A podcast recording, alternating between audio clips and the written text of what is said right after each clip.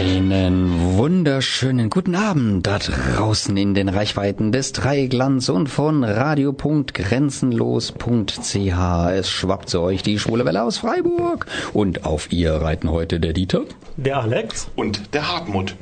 In der Sendung heute erwarten euch mehrere spannende Interviewgäste, die Nachrichten aus der schwulen Welt und die Veranstaltungshinweise aus dem Dreieckland. Ja, und wer sind jetzt diese spannenden Gäste? Ja, wir haben heute ja lauter Kulturschaffende eingeladen, mit uns zu plaudern. Da wäre ein Schriftsteller, ein Buchautor, nämlich Matthias Gerschwitz, der ein neues Buch geschrieben hat mit dem schönen Titel Frischfleisch war ich auch mal. Und das ist kein Kochbuch, so viel sei verraten. Okay. Und, dann, und dann haben wir zwei junge Musical-Darstellende ins Studio eingeladen, nämlich Ronja Bohrer und Nicolo Alesi, die derzeit die Kleinkunstbühnen mit ihrem preisgekrönten Programm rocken. Außerdem verlosen wir heute während der Sendung, und das gilt auch für die Wiederholung am Freitag, zweimal zwei freie Eintritte für die steilste Gay-Party der Region, nämlich dem Schwules Dance in der Gaststätte Waldsee, das am Samstag stattfindet. Schickt uns dazu einfach eine E-Mail an gewinnspiel.schwulewelle.de und zwar bis Freitag, den 10.3. um 15 Uhr. Und das ist nicht Samstag je nach Tagen. Zurück zu unseren Gästen. Beginnen werden wir mit einem Telefoninterview mit einem weiteren Künstler, nämlich einem Schauspieler, ob Theater, Film, Fernsehen oder Werbung. Er hat schon alles gemacht und modeln tut er auch noch obendrauf. Es ist Chris Gebert mit vollem Namen Christian David Gebert, den wir in wenigen Minuten am Telefon hören werden. Aber bevor es jetzt mit unserer Arbeit für euch gleich richtig losgeht, erst einmal Rihanna und Drake mit Work zur Einstimmung. Und dann sprechen wir mit Chris Gebert. Ihr wollt uns im Studio kontaktieren? Einfach auf unsere Website www.schwulewelle.de gehen, den Chat anklicken, einen Nickname eingeben und schon geht's los. Oder mailt uns unter studio.schwulewelle.de oder aber über Facebook, dort Schwulewelle in zwei Wörtern und schon geht's los. Oder eine Nachricht über unseren Gay Romeo Club, der da heißt Schwule Welle. Diesmal in einem Wort geschrieben. Am Telefon haben wir jetzt ein Model und einen Schauspieler. Und das alles an einem Telefon, denn es ist ein Mann. Und dazu noch ein gut aussehender. Es ist Christian David Gebert. Er stammt ursprünglich aus Speyer, lebt jetzt aber in Berlin. Und da ist er vor kurzem noch auf der Fashion Week unterwegs gewesen, denn er modelt schon seit seinem 17. Lebensjahr. Außerdem ist er ein vielbeschäftigter Theaterschauspieler, aber auch Fernsehrollen und Kinodrehs hat er schon eine ganze Menge gemacht. Und das auch schon seit Jahren. Und dabei ist er noch so jung, gerade mal 31 Jahre alt, wie man dazu noch nicht mal ansieht. Doch genug der Vorrede. Herzlich willkommen bei ADL und der Schwulenwelle. Christian David Gebert. Guten Tag. Freut mich auf das Interview. Es gelingt alles schon so gut. Du könntest das gerne nochmal sagen und nochmal sagen. Immer wenn ich mich schlecht fühle, möchte ich diese Anmoderation nochmal hören. Dann geht es mir gleich viel besser danach. Schön. Das, das wollen wir doch erreichen.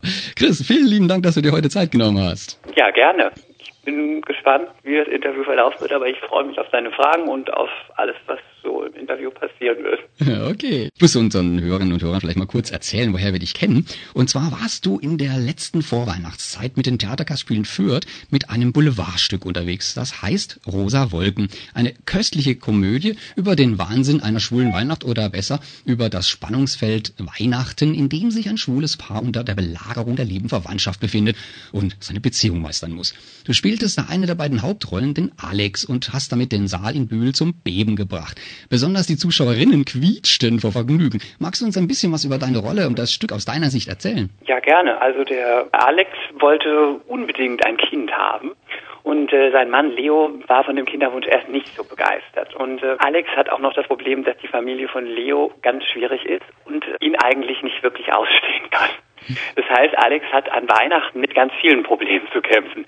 Erstmal mit seiner Herzensangelegenheit, weil er unbedingt ein Kind haben möchte und muss es mit seinem Partner irgendwie klären. Und davon hängt natürlich auch die Beziehung ab, ob es weitergeht mit den beiden oder nicht.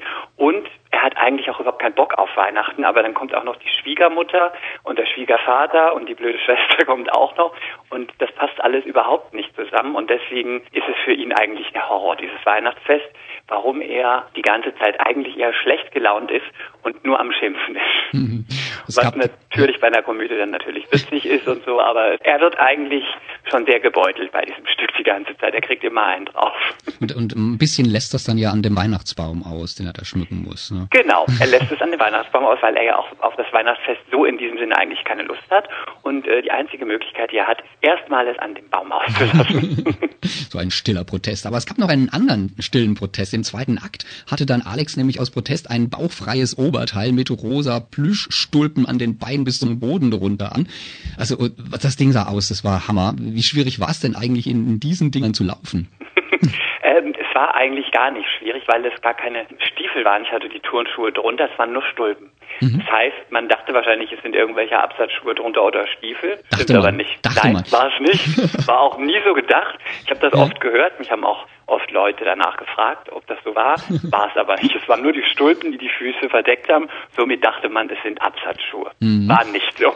Theatershow hat funktioniert. Richtig. Also ich war wirklich, ich war überzeugt. Und erst bei der Recherche jetzt für das Interview habe ich mir nochmal die Bilder angeguckt und habe gesagt, nicht, das sind ja Turnschuhe, das sind ja Sneakers da unten drunter. Ne? Richtig.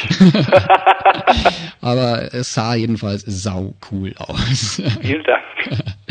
Ja, du hattest ja mit dem Outfit die Damen voll im Sack im Saal, ne? Und äh, die waren voller Bewunderung dafür. Ein angehender Schauspieler hat uns mal erzählt, dass man so eine Szene wohl Darling nennt. Kennst du den Begriff? Ich habe den Begriff tatsächlich noch nie gehört, Darling, aber ich kann natürlich mir vorstellen, was man damit meint und er hat recht. Man liebt diese Szene. Man weiß Ja. schon vorher, das Publikum habe ich jetzt. Richtig, es war auch so, egal in welcher Stadt wir waren.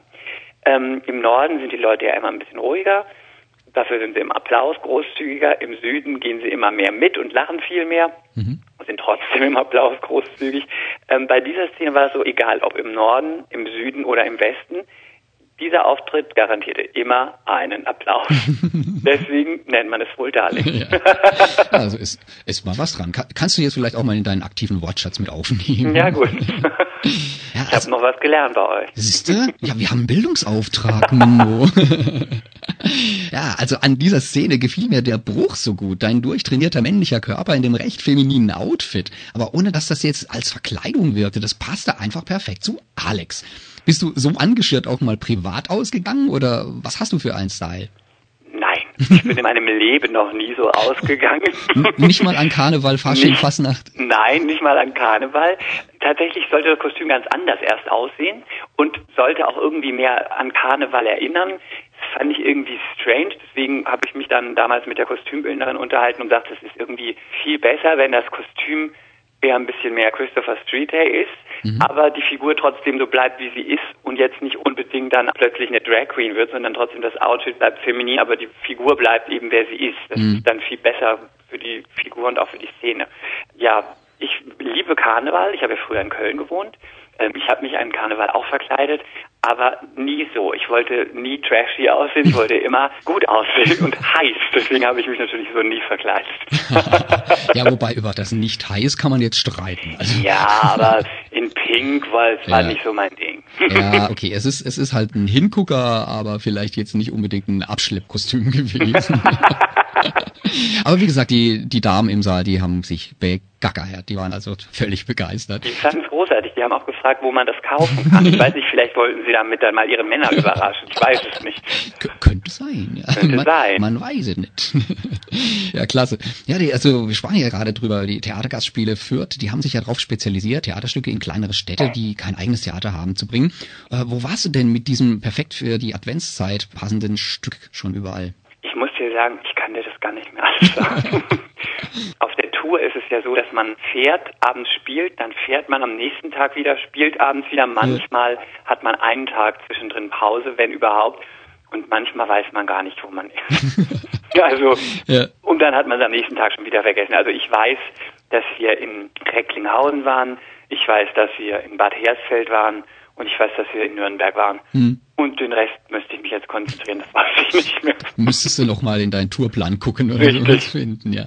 Ja, wie gesagt, also wir waren in Bühl, das ist so in Karlsruhe, Offenburg, so Freiburg, Ja. so diese Ecke da unten, also ganz im Südwesten, so ein Steinwurf von Frankreich entfernt. Da erinnere ich mich sogar dran, weil da waren Freunde von mir und das war ein total gutes Publikum. Ja, Die waren total gut drauf, das war super. Das ist mir auch aufgefallen, das hat mir auch sehr gut gefallen, wo ich mich so umgeschaut habe und gedacht, oh, ja, also das Ja. ist sehr gemischt, das Publikum, ne? Und aber die sind alle voll abgegangen. Ne? Ich glaube, in Bühl war das Publikum ein bisschen älter. Mhm. Und da waren wir immer so ein bisschen vorsichtig und dachten wir, es ist jetzt, wie es ist, das Stück, aber ob es dann so gut ankommt, weiß man nicht. Ne? Mhm. Aber wir waren in Bühl tatsächlich wirklich überrascht, weil das Publikum, weiß ich nicht, 50 plus irgendwas war und weder die Thematik noch die Kostüme noch sonst irgendwas war so, dass man irgendwie dachte, man tritt den Leuten auf den Schlips oder die mhm. verstehen das nicht oder finden das irgendwie zu zu krass, aber die fanden das richtig gut. Wir waren da in Bühl echt überrascht. Ja, also es war fast ausverkauft. Also ich habe irgendwie nur ein paar freie Plätze gesehen, aber es kann sein, dass die Leute halt einfach nicht gekommen sind. Und das nach der Pause auch. Also das ist ja auch immer ich so. Ich weiß zum Beispiel, ne? dass der Bürgermeister nicht gekommen ist, weil nämlich meine Freundin mit ihrem Freund saßen auf dem Platz von dem Bürgermeister. das hat alles sein Gutes, ne? Eben. ja, cool. Der Intendant der Theatergastspiele für Thomas Roma, den hatten wir ja auch schon mal hier im Interview. Da ging es um das Stück Patrick 1,5 mit Stefan Peschek in der Titelrolle. Und bei Rosa Wolken war ja in einer Nebenrolle der Holger Franke zu sehen, der ja. bis 2009 viele Jahre eine zentrale Rolle bei der RTL-Erfolgsserie Unter uns hatte, den Wolfgang Weigel. Äh, jetzt habe ich im Zuge der Vorbereitung dieses Interviews gelesen, dass du auch schon mal bei Unter uns mitgespielt hast, als Henning Rossmann. Erinnerst du dich noch an die Zeit? Ja und nein. Also ich erinnere mich noch dran, weil es, ich glaube, der erste oder der zweite Drehtag nach der Schauspielschule war oder sogar noch während der Schauspielschulzeit kurz vorm Abschluss. Also ich erinnere mich noch dran, das waren vielleicht acht Drehtage, ich weiß das nicht mehr. Hm. Erinnere mich noch dunkel daran, aber eher, weil es einer meiner ersten Drehs war, ja. aber sonst nicht mehr so viel. Es, es, ist ja sowieso häufig im Leben, den ersten Richtig. vergisst man einfach nicht. Am Henning Rossmann, das weiß ich noch, war Drogendealer. Das ist das Einzige, was ich noch weiß. Ein Ecstasy vercheckt. Das ist das Einzige, was ich noch weiß. Okay, das ist schon mal ein, ein wichtiger Hinweis.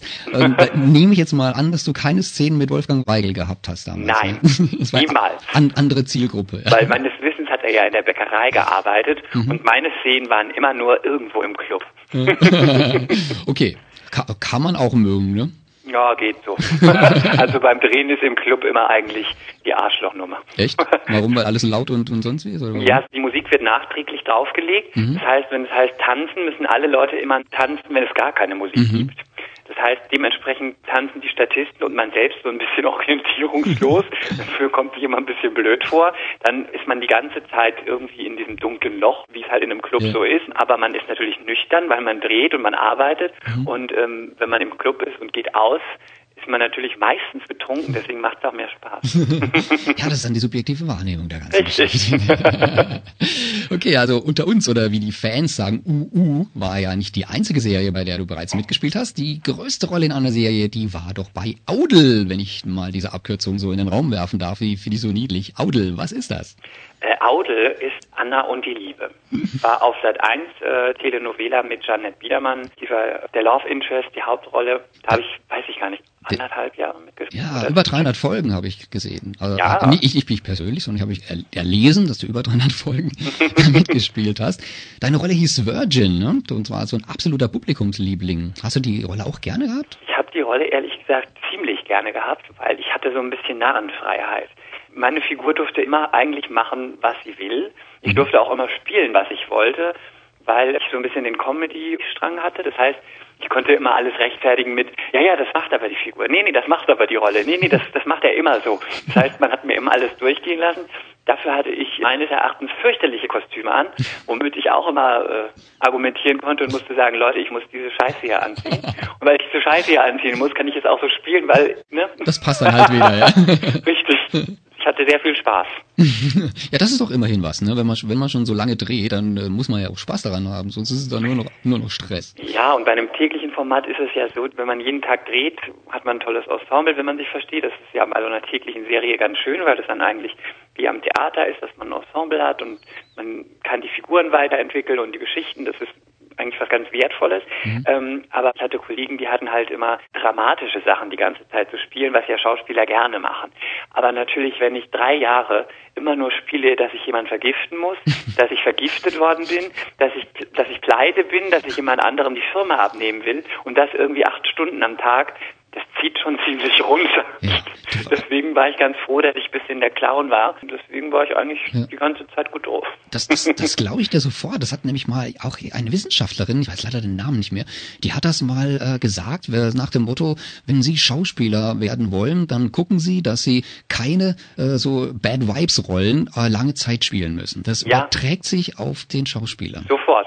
Und umgekehrt natürlich genauso, ne? Genau. Ja, cool. Also die Serie lief bis 2012. Danach Ja. hast du dich ganz schön gewandelt und anderen Dingen zugewandt. Kinofilm zum Beispiel. Was waren denn das für Rollen? Finde ich immer charmant, wenn man das dann sagt, man hat sich gewandelt. Letztlich hat, also hat man sich auch nicht so wirklich gewandelt, weil man sucht ja dann einfach Sachen aus, die einem gefallen und Mhm. die auch kommen.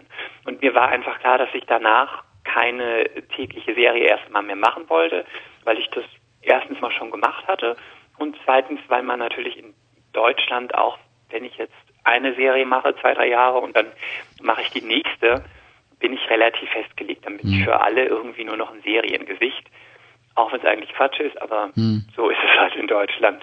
Und deswegen war ich ganz froh, dass sich danach einfach für mich andere Sachen ergeben haben. Ich war erstmal dann wieder gleich am Theater, war hier in Berlin am Schlossparktheater und habe dann auch Film gemacht, war im Ausland und habe einen Film gedreht über die Nazi-Zeit, habe dann einen Arzt gespielt im KZ. Das hieß Colette, der Film. Das war ganz schön, weil das auch im Ausland war. Und dann habe ich noch einen anderen Film in Russland gespielt. Also ich war dann irgendwie viel in Osteuropa unterwegs, weil es auch ganz spannend war. Wie du schon angedeutet hast, machst du ja auch viel Theater. Ja. Die Arbeit eines Schauspielers unterscheidet sich ja beim Film, Fernsehen und auf der Bühne. Das hast du jetzt ja alles schon gemacht. Erzähl mal, was sind so die Unterschiede und was die Gemeinsamkeiten? Hm, wie viel Zeit habe ich? Schätzelein, du hast gemeint, du musst nachher noch auf eine Premiere. okay, ich versuche es ganz kurz. Nee, ganz kurz geht gar nicht. Gemeinsamkeiten sind, dass man, egal wo es ist, ob es im Film ist, in einer täglichen Serie oder auf der Theaterbühne, es immer wichtig ist, dass man wirklich eine Figur spielt und wirklich was erzählt und auch wirklich was den Leuten mitgeben will oder mitbringen will. Ähm, Unterschiede sind natürlich ganz klassisch. Auf der Theaterbühne mache ich das bis für den 20. Rang, also groß und muss natürlich auch vieles äußerlich machen, weil die Frau in der ersten Reihe sieht's, aber der Junge im letzten Rang sieht es vielleicht nicht. Das heißt, da geht es auch viel um äußerliche Sachen, um Stimme und sowas. Und im Film ist es natürlich so, dass alles nur innerlich passiert. Das heißt, wenn ich da nur meine Stimme ansatzweise so annehme wie im Theater, würde man denken, ist ein schlechter Schauspieler, obwohl es eigentlich ein guter Theaterschauspieler ist, weil man denkt, es ist ja total künstlich.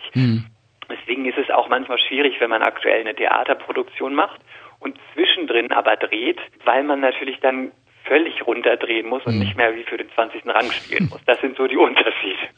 ja, okay. Jetzt bist du ja auch Model und jetzt stellt sich mir die Frage, sollte man als Model nicht auch so wenigstens ein bisschen schauspielern können? Es kommt darauf an, was man macht. Wenn man als Model auch Werbung macht und irgendwie TV-Commercials dreht, dann ist es ganz hilfreich. Wenn ich einfach nur Mode mache, würde ich sagen, ist das überhaupt nicht interessant. Bra braucht man nicht. Braucht man nicht, da muss mhm. man einfach so aussehen, wie man aussieht.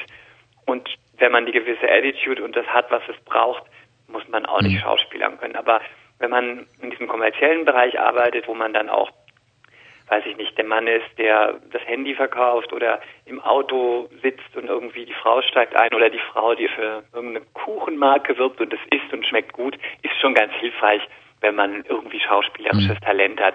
Aber wenn man ganz ehrlich ist, es geht jetzt nicht besonders in die Tiefe. Wichtig ist einfach, dass man spielen kann. Es gefällt mir und ich bin eigentlich immer glücklich. Das reicht schon. Ich wollte gerade sagen, bei Werbung ist das doch das A und O der ganzen Geschichte. Ja. Aber jetzt mal, noch mal kurz drauf zu kommen, auf die Mode-Seite. Für wen bist du denn schon gelaufen? Was sind so viele? Die größten Sachen waren wahrscheinlich äh, Calvin Klein, Jill Sander, Cavalli, Kostüm National, Adidas, Nike, sowas. Ja. Also hat jeder mal was davon zu, zu Hause, ne? Hat jeder mal was von zu Hause, sollte jeder was von zu Hause haben oder auch nicht. Und man muss mit einem Gerücht aufräumen, was ich immer wieder gefragt werde, wir dürfen nichts mitnehmen, Oh. wir bekommen nichts umsonst. nichts. Oh, also Traumberuf Modemodel ist vielleicht doch nicht ganz so ein Traum. Nein. Harte Arbeit und keine Geschenke. Ich weiß nicht, ob harte Arbeit, aber keine Geschenke. Okay, bevor wir jetzt gleich weitersprechen, machen wir noch etwas Musik. Chris, was soll ich für dich spielen und warum? Ich will auf Fall Chris Brown mit Ayo hören, weil das Lied ist total LA und ich liebe LA und LA ist einfach die beste Stadt in der ganzen Welt und deswegen Chris Brown. Okay, dann lassen wir doch nochmal die Erinnerungen hochleben mit Chris Brown für Chris Gebert. Hallo, wir sind Simon, Johannes und Matthias und ihr hört gerade die schwule Welle bei Radio Dreieckland. Am Telefon ist bei uns exklusiv Chris Gebert, ein großer blonder Mann, der irgendwie alles kann. Hi Chris, noch da und alles fit? Noch da und alles fit. Aber ja. alles kann ich nicht. Aber ein paar Sachen kann ich schon. okay. Äh, vor der Musik hatten wir hatten wir es ja schon kurz vom Modeln. Als ich das mit der Modelkarriere gelesen habe, da dachte ich mir, puh, wundert mich jetzt gar nicht. Du hast ein sehr markantes männliches Gesicht, das aber auch etwas Sanftes ausstrahlt. Und diesen Bruch, den finde ich besonders spannend. Nach welchen Kriterien werden Models eigentlich gebucht? Also da gibt es ganz unterschiedliche Kriterien. Es verändert sich natürlich auch immer mit der Zeit. Finde ich ja gut, dass du sagst, ich habe jetzt ein sehr männliches markantes Gesicht. Das hatte ich damals, als ich entdeckt wurde, überhaupt nicht. Da wurde ich einfach gebucht und entdeckt in Düsseldorf in der Fußgängerzone, weil ich ganz dünn und ganz jung und völlig androgyn aussah. okay. Du hast ja vorhin was erzählt von wegen, man entwickelt sich und genau, äh man entwickelt sich. So, das heißt, ich habe damals auch andere Sachen gemacht. Ich habe damals viel Fashion gemacht, war in Europa unterwegs irgendwie mit diesen ganzen Catwalk-Sachen. Jetzt hat sich das alles zum Besseren für mich gewandt. Und ähm, es ist leider immer noch so, dass, oder was heißt leider, so wie es halt in den Medien nicht so gerne gesehen wird, Models werden natürlich ausgesucht nach der Optik. Erstmal, wie sieht das Gesicht aus? Und vor allen Dingen, was noch viel wichtiger ist, ist natürlich die Figur. Mhm. Ist sie da oder ist sie nicht da? Also bei Frauen natürlich noch ein bisschen krasser. Aber das wird leider immer so bleiben. Mhm.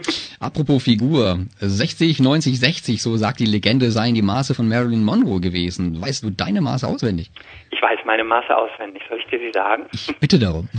Oh, Brust 99, Taille 77, Hüfte 94. Okay. Wobei man muss sagen, die männlichen Maße müssen nicht gleichgesetzt werden mit den weiblichen mhm. Maßen. Mhm. Männer, die 90, 60, 90 hätten, würden sehr komisch aussehen. ja, und da hilft auch nichts, dass Marilyn Monroe dieselben Maße sind. das nützt gar nichts. Gar nichts, aber gar nichts, nein. Also wie du ja schon gesagt hast, hast du dich entwickelt und ich habe ja schon angedeutet, dass äh, dein Körper, wie, wie man jetzt ja anhand der, der Maße auch äh, nachvollziehen kann, ja wirklich äußerst toll entwickelt ist und da steckt offensichtlich viel Arbeit und Disziplin drin. Oder täusche ich mich da etwa? Ich muss jetzt natürlich einfach sagen, ja. Damit und nicht alles, niemand denkt, oh Gott. Ja, nicht alles auf die guten Gene Unverschämt. ähm, also ich muss tatsächlich sagen, ich habe mit vielen Sachen einfach Glück und ich mache aber trotzdem auch Sport. Also es ist nicht so, dass ich irgendwie den ganzen Tag mit zu Hause auf der Couch sitze und Chips esse, aber ich übertreibe es auch nicht. Ich mache dreimal die Woche Sport, aber das war es dann auch. Hm. Oder hast aber echt Glück. Mit der Ernährung wahrscheinlich achtest du auch ein bisschen drauf, ne? Also ehrlich gesagt, äh, ich ernähre mich einfach gesund und ausgewogen. Aber ja. ich esse auch Eis, ich esse Chips, ich esse eigentlich alles. Aber ich esse jetzt halt nicht den ganzen Tag nur Süßigkeiten. Ich esse halt einfach normal. Mhm. Und durch die viele Bewegung sportelst du das Eis halt auch in 0, nix wieder weg. Jo. Aber ich mache tatsächlich keinen Ausdauersport, weil bei Ausdauersport wird man ja irgendwie schlank und mhm. verbrennt und ich bin, glaube ich, jemand, der gut verbrennt und deswegen, wenn ich viel laufen, viel sowas machen würde, was Ausdauer betrifft, dann wäre ich so ein Hungerhaken und das, das heißt, ich muss eher irgendwas tun, dass was raufkommt. okay, also willst du ja jetzt nicht unbedingt Marathon laufen oder so. Nein, ja. ich bin auch ziemlich faul, das wäre nichts für mich. wie lang, wie lang ist denn so ein Laufsteg eigentlich? Da gibt es ja Sachen, das kann man gar nicht sagen. Es gibt in, in den großen Metropolen wie Mailand oder New York ist das ich habe das nie gemessen, aber ist das relativ lang, weil da läuft man auch nur Defilé, das heißt einfach nur vor und zurück. Mhm. Es gibt aber auch irgendwelche Runways, die einfach kürzer sind, sei das, wenn irgendein Laden eröffnet wird von Gucci, Prada, bla bla bla, wenn mhm. irgendein so Store eröffnet wird, gibt es da drin ja auch dann einen mhm. kleinen Laufsteg, das ist dann natürlich kürzer. Ja. Das kriegst du dann also ohne in Atemnot zu geraten, noch gerade noch so hin. Das kriegt man ohne in Atemnot zu geraten. Aber wohin hat dich denn dein Job eigentlich schon geführt, also der Modeljob? Da bist du ja in der ganzen Welt rumgekommen. Ne? Ja, das war ganz schön. Das war eigentlich das Schönste an diesem ganzen Job. Damals, ich war fast überall. Also ich war am Anfang in Mailand, dann war ich in New York, dann war ich in, in Asien ganz viel, wo man ja eigentlich als, weiß ich nicht, als 19-Jähriger erstmal so nicht hinkommt. ähm, ich war in Shanghai, dann war ich in Hongkong, dann war ich in Tokio und dann war ich in Malaysia. Mhm. Das war ganz aufregend, da war ich fast zwei Jahre unterwegs in Asien. Wow, okay. Und dann hast du auch ein bisschen Zeit gehabt für dich oder hast du immer nur Hotel und Veranstaltungsort gesehen und Flughafen? Das ist da ja ein bisschen, also dort ist es ein bisschen anders als hier. Man äh, ist im, in einem Apartment mit den anderen Models und man hat jeden Tag Castings. Das heißt, man wird abgeholt, fährt rum mit so einem Auto, mit allen. Mhm. Es sei denn, man hat einen Job, dann ist man auf dem Job. Eigentlich muss man, hat man jeden Tag irgendwas zu tun. Aber man ist ja da auch noch irgendwie so zwischen 18 und 25. und ab Mittwoch bis Sonntag wird jeden Abend gefeiert. Das heißt, man ist eigentlich den ganzen Tag über zwischen Donnerstag und Sonntag völlig übermüdet, ob auf dem Job oder auf dem Casting. Alle sehen völlig lediert und scheiße aus. Bis die Maske kommt. Genau, aber es ist auch völlig egal, weil es ist in Asien auch so, wir fanden es immer faszinierend, aus, da sind viele Europäer und auch viele aus äh, Südamerika, die können dich manchmal gar nicht unterscheiden. Mhm. Also ich, wenn die deine Setkarte angucken und du bist blond, gucken sie aber jemand an, der für uns Europäer völlig anders aussieht, mhm. jemand mit schwarzen Haaren und viel älter und dann reden sie über ihn mit deinen Bildern und deinem Buch und diskutieren das und man denkt sich so, das müssen die doch eigentlich sehen, dass das nicht ich bin, aber die sehen das auch nicht. Umgekehrt geht mir das ehrlich gesagt aber auch so. Also ja. es, gibt, es gibt Leute, die können, äh, die können Japaner von Südkoreanern auf einen Blick unterscheiden, äh, weil die ganz charakteristisch andere Gesichtszüge haben und ich, äh, ja. Eben. Und deswegen war das für mich auch so bezeichnend, weil ich gesehen habe, dass die das auch nicht können. Mhm. Aber wo ich heu bis heute noch dran, dran festhalte, ist, wir haben ja unterschiedliche Haarfarben. Mhm. Und das haben die ja nicht. Ja, das sollte auffallen. Die haben alle dunkel. Ja. Also würde ich schon mal behaupten, es ist einfacher zu sehen, rot, blond, braun, schwarz. Aber auch das, es hat, hatte keinen Unterschied. Man musste dann immer sagen, das bin ich. Und mal nebendran halten, so hier, guck. Genau. so, hier, Mem Memory passt. ja, cool. Ja, da hast du schon einiges erlebt. Aber in dem Alter, da steckt man ja sowas auch noch ganz gut weg. Ne? Das. Wobei ich jetzt nicht sagen will, dass das jetzt nicht mehr der Fall wäre. Aber ich rede jetzt mal von mir. Also das stimmt, aber es ist schon ein Unterschied, ob ich mit mit Anfang 20 irgendwie bis 5 Uhr ausgehe und um 8 aufstehen muss oder mhm. wenn man das Anfang 30 macht. Das ist einfach was ganz anderes. da merkt man schon einen kleinen Unterschied. Ja. Du standest ja aber schon mal mit der Serie Nick gemeinsam auf der Bühne. Der Mann fürs Grobe hieß das Stück. Mhm. Warst du das, der Mann Nein. fürs Grobe? Der Mann fürs Grobe war mein Vater. Ah. Ähm, das war Achim Wolf, aber ich wusste natürlich, also wenn das Stück nochmal läuft, dann werden es jetzt die Leute wissen, aber ich wusste nicht, dass der Mann fürs Grobe mein Vater ist, sprich Desirees, in dem Fall Severins Ex-Mann.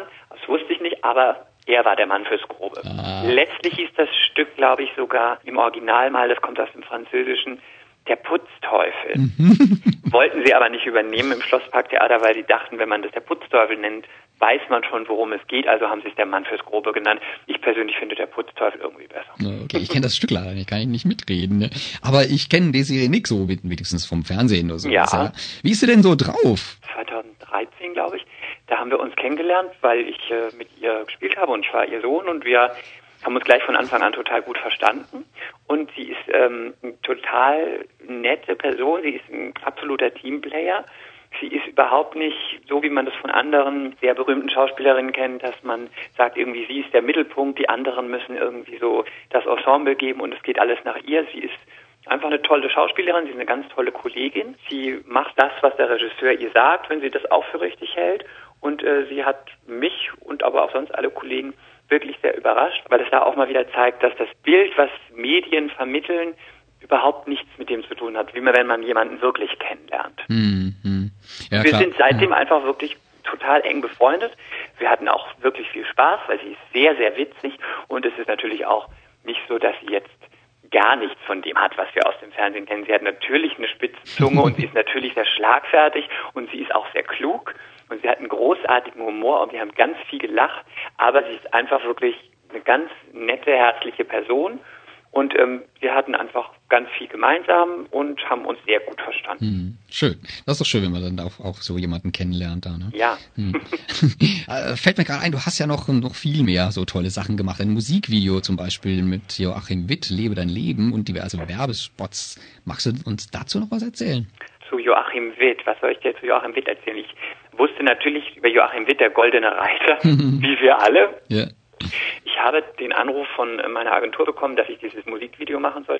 Ich glaube, Joachim hatte mich ausgesucht, kurz bevor er Ich glaube, er hat letztes Jahr Promi Big Brother gemacht. Und dann hat er einen neues, neuen Song rausgebracht und kurz davor hat er dieses Video gemacht und mich gecastet und über meine Agentur angefragt. Ich habe aber da gerade für die Soko Stuttgart gedreht. Das heißt, ich hatte überhaupt keine Zeit und habe nur, ich weiß noch, in der Mittagspause kurz gesagt, wer? Was? Ach so, mach das selbst. Ich weiß es nicht. Sag einfach, ob es passt und dann entscheide selbst, also zu meiner Agentur. Ja, ja. Ich wusste gar nicht, um was es eigentlich geht. Und sie hat dann wahrscheinlich gedacht, ach ja, das findet Chris schon ganz gut. Und dann bin ich ähm, nach der Soko zurückgeflogen und direkt zum Set gefahren von diesem Musikvideo. Und dann sagte man mir, ob ich denn wüsste, dass ich so tanzen muss wie Joachim Witt. Und dann sagte ich so, ja, aber ehrlich gesagt hatte ich keine Ahnung. Und habe dann gesagt, ja, ähm, ihr wolltet mir ja noch zeigen, wie das aussieht, habe ich gehört. Shit, du Fuchs. Und dann haben sie mir das gezeigt und habe ich gedacht, naja, okay. Dann habe ich noch gefragt, wollt ihr es denn wirklich so? Oder wollt ihr das, also wollt ihr auch, dass es so aussieht, weil es sah sehr besonders aus, sag ich mal. Und äh, dann haben sie gesagt, ja, wir wollen es genau so, weil so tanzt der Joachim und das muss genauso charakteristisch wiedergegeben werden. Und dann habe ich gesagt, ja gut, dann machen wir es so. Und ähm, dann haben wir es so gemacht. Und das kann man jetzt immer noch bei YouTube Kann man immer noch bei bewundern. YouTube angucken. ähm, ich habe mich selbst, während ich es gemacht habe, abgefeiert, obwohl man es nicht gesehen hat, weil ich gedacht habe, wenn ich so im Club tanzen würde, uh, das wäre hart. Aber äh, was Joachim, hm? alle Props für dich. Ja, danke dafür. Es wäre halt was Besonderes gewesen. Ja. Genau. Cool, ja. Also was ich jetzt aber wirklich nicht vergessen darf. Sorry, guys. Ah, das war jetzt keine Entschuldigung, sondern das war der Titel eines Films, den du gedreht hast. Sorry, Ja. guys. Um was ging's denn da? Sorry Guys übrigens gerade auf der Berlinale. Wir hatten gerade ähm, Premiere auf der Berlinale. Es ging äh, darum, dass Louis und Robert ein Kind wollen. Der, der Film hat ähm, so einen Timeslot, das heißt, er spielt Ende der 90er und jetzt. Die beiden wollen ein Kind, Robert und Louis, ist aber Ende der 90er noch nicht so einfach. Das heißt, sie möchten, dass es die Schwester von Louis, also von meiner Figur, bekommt, weil man natürlich dann auch gleich verwandt ist und äh, das alles rechtlich viel einfacher ist, weil damals natürlich mit Leihmutter oder Adoption, wo es ja heute auch schwierig ist, aber eher schon geht als in den 90ern, ging ja überhaupt nicht. Das heißt, sie wollen ein Kind und treffen sich. Aber die Schwester, ähm, die Sandra Borgmann spielt, hat natürlich erstmal ihren neuen Freund mitgebracht. Und der neue Freund, Ulf, Ulf weiß überhaupt nichts davon. Und Ulf hat eigentlich auch keinen Bock auf die ganze Scheiße. Okay, wir sehen eine Komplikation auf dem, am Richtig. Und Horizont. deswegen ist es ähm, ist zwar dramatisch, aber es ist auch sehr unterhaltsam, auch romantisch, aber auch irgendwie traurig. Es war tatsächlich eine der schönsten, wenn ich nicht sagen würde, sogar die schönste Arbeit, die ich bisher gemacht habe. Und kommt jetzt nochmal ins Kino? Lief jetzt bei Sky, ähm, war dann ein Ziegler-Film für den Blaue Blume Award nominiert, lief dann ein halbes Jahr bei Sky und lief dann jetzt mit einer Premiere im Kino von Ziegler-Film und das war's dann erstmal. Oh, also und was dann müssen. daraus Ja. noch entsteht, das darf ich leider noch nicht sagen. Aber es könnte sein, dass dieser Film irgendwie noch weitergeht. Aber in welcher Form, ob jetzt im Kino, im Fernsehen, als Langfilm, als Miniserie, als Netflix-Serie, das darf ich alles nicht sagen, aber die Zuschauer können sich fast aussuchen vielleicht. Okay, wer weiß, vielleicht werden die Wünsche ja erhört. Ja. Apropos Wünsche, der, der Kinderwunsch äh, hat, das ist ja jetzt quasi der Loop back zu den rosa Wolken. Der hatte deine Figur Alex ja auch einen Kinderwunsch, wie jetzt eben auch deine Figur in äh, Sorry Guys. Gilt das auch für dich, den Menschen, Chris? Also ich habe immer so, weiß ich nicht, bis ich in den 20ern war oder in den 20ern, habe ich immer gesagt, also so ein Kind kommt für mich eigentlich nicht in Frage, weil ich mit Kindern eigentlich nichts anfangen kann. Das hat sich irgendwann verändert, hängt natürlich auch damit zusammen, dass man älter wird. Und ich habe zum Beispiel keine Geschwister. Ich habe eine sehr kleine Familie. Und es ist so, dass man irgendwie dann anfängt, sich zu überlegen, ach, es wäre doch schön, wenn man auch jemanden hätte, dem man sowas weitergeben kann. Und auch, es verändern sich so die Gesichtspunkte auf, auf die Welt und auf die Dinge. Und da ist es jetzt schon so, dass ich manchmal denke, ich könnte mir das schon vorstellen. Es ist aber aktuell noch so, dass es, wie es jetzt beruflich ist, ähm, ich bin einfach viel unterwegs und ähm, es würde sich jetzt ganz schwierig gestalten. Aber da ich ja das Kind nicht austragen würde, habe ich keine biologische Uhr. Das heißt, Ja. ich muss nicht irgendwie Anfang 30 denken, okay, okay ich habe jetzt nicht mehr so viel Zeit. Hm. Ob ich das Mitte 30 oder auch mit 40 oder sogar Anfang 40 sage, ich möchte gerne Papa werden, deswegen lasse ich mir damit noch ein bisschen Zeit. Aber Mhm.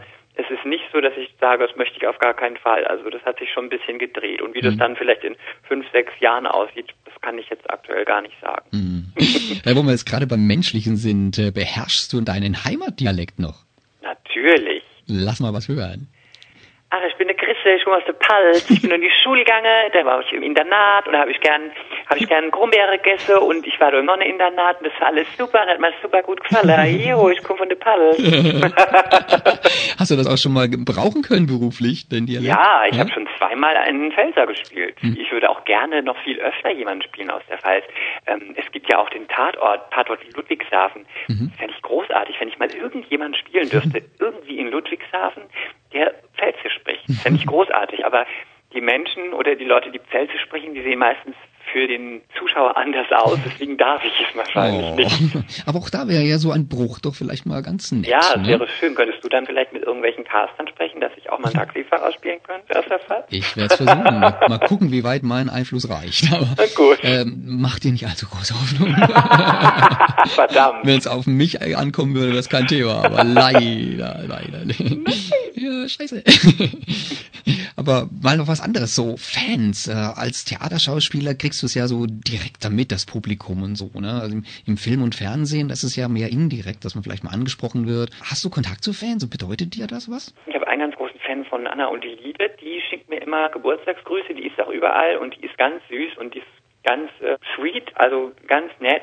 Ich bin natürlich selber auch irgendwie Fan von gewissen Leuten, deswegen finde ich das immer süß und es bedeutet mir auch was, aber ich ähm, finde es irgendwie immer besser, wenn der, der Film oder das Thema, um das es geht, wenn das im Mittelpunkt steht. Ich freue mich darüber, aber ähm, ich würde nicht sagen, dass es mir was bedeutet. Und damit möchte ich niemand auf den Schlips treten, aber Mhm. ähm, ich finde das nett und es freut mich, aber das gibt mir ehrlich gesagt nichts. Naja, für- also für dich ist es wichtiger, da eine, eine, gute Arbeit abzuliefern. Genau, also als, ich, das äh, ist nicht der Grund, warum ich diesen Beruf gewählt habe. Also es geht mir nicht um in der Öffentlichkeit zu stehen oder sowas. Ich finde es schön, wenn Leute meine Arbeit schön finden und wenn ich die mit irgendwas erreiche oder wenn die vielleicht auch über was nachdenken oder das Schönste ist für mich ehrlich gesagt auch, wenn die einfach einen Abend lachen und abschalten können. Das finde Mhm. ich das Allerbeste. Aber so ein Personenkult und sowas, da bin ich zu bodenständig erzogen und da komme ich auch einfach zu sehr vom Land. Das ist mir dann fast schon Unheimlich. okay, alles klar. Ja, wo du vorhin schon angedeutet hast, äh, was sind denn so aktuell deine Pläne und über was darfst du denn schon sprechen? Ja, meine Pläne, ich darf leider noch nicht drüber sprechen. Es tut mir so leid. Ja, meine Pläne, ich darf noch nicht drüber sprechen. Irgendwann Anfang März läuft erstmal die Soko mit mir. Soko Stuttgart, das ist jetzt ganz aktuell, auch wenn das schon letztes Jahr gedreht wurde. Und dann werde ich mit den Theatergastspielen Fürth wieder auf Tournee gehen. Und ähm, das wird einmal mit Rosa Wolken sein, äh, die Wiederholungstournee, weil das Stück so gut ankam. Das heißt, wir gehen nochmal auf Tournee und dann mache ich mit den Theatergastspielen Fürth auch noch, ich hoffe, Thomas bringt mich nicht um, ich muss es schon sagen, ich mache mit denen noch äh, Dorian Gray, das Bildnis des Dorian Gray und spiele Dorian Gray. Oh, Mm, Uh, ja, da cool. freue ich mich schon total drauf. Trittst du in die Und- Fußstapfen von Helmut Berger? Ja, aber in den Jungen bitte. Ja, Weil ja. der Alte war im Dschungelcamp, das möchte ich nicht. Nein, wir, re wir reden ja von Dorian Gray. Na gut. Genau, das Bildnis des Dorian Gray, das Mhm. sind die Theatersachen, über die ich sprechen darf. Und dann gibt es noch eine Sache hier in Berlin. Da kann ich aber noch nichts zu sagen. Ich bin eventuell dann nochmal am Schlossparktheater. Mhm. Und im Sommer gibt es noch eine schöne Filmproduktion, aber da kann ich leider gar nichts zu sagen. Okay, dann muss man sich vielleicht dann bei Zeiten, wenn es dann soweit ist, mal informieren. Richtig, Du hast kann doch man eine... ja überall. Ja, überall ist gut. Gib mal einen Tipp. Du hast so eine Website. Ich bin bei Facebook, man findet mich unter Christian David Gebert, man findet mich auf Instagram unter Chris Cross mit ZZ bei Chris unterstrich und Cross auch mit ZZ und man findet mich natürlich bei der Agentur Claudia Neidig, www.agenturneidig.de. Ja, äh, das würde ich sagen, äh, reicht ja auch, um mal weiter am Ball bleiben zu können. Und jetzt haben wir noch Zeit für einen weiteren Musikwunsch. Was darf es sein? Jetzt würde ich gerne hören Foxy Brown mit Get Me Home, weil das ist der Song, zu dem ich schon gedanced habe. Ich glaube, da war ich 14 oder 15, keine Ahnung. Das war mein Song als ich 15 Jahre alt war. okay, ich sehe gerade, mein Kollege in der Technik nickt, also dann spielen wir den Song gleich. Und ja, dann möchte ich mich schon mal verabschieden. Hat mich sehr gefreut, Chris. War ein schönes Interview und, Vielen und war schön mit dir zu plaudern. Wir werden ja sicher noch viel von dir hören und von dir sehen. Hoffe ich. Ja, bin ich überzeugt. Hast, du hast ja schon einige Pläne, auch wenn du noch nicht viel drüber sagen darfst. Ja. Kommt ja noch einiges. Aber wo du jetzt gerade am Telefon bist, hätte ich noch eine kleine Bitte. Magst du unseren Hörerinnen und Hörern mal schnell verraten, welchen Sender sie gerade eingeschaltet haben? Ja, und wer du bist? Hallo, ich bin Christian David Gebert, Schauspieler. Die meisten kennen mich von Anna und die Liebe und jetzt gerade mit Sorry Guide auf der Berlinale gewesen. Und ihr hört die schwule Welle auf Radio Dreieckland. Mit Y, weil das besonders schick ist. Super, perfekt.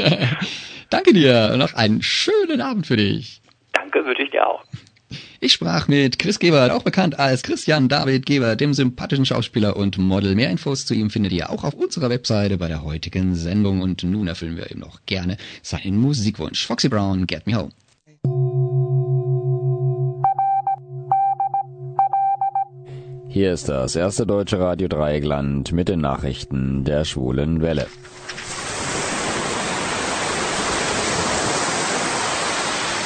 Meine Damen und Herren, guten Tag.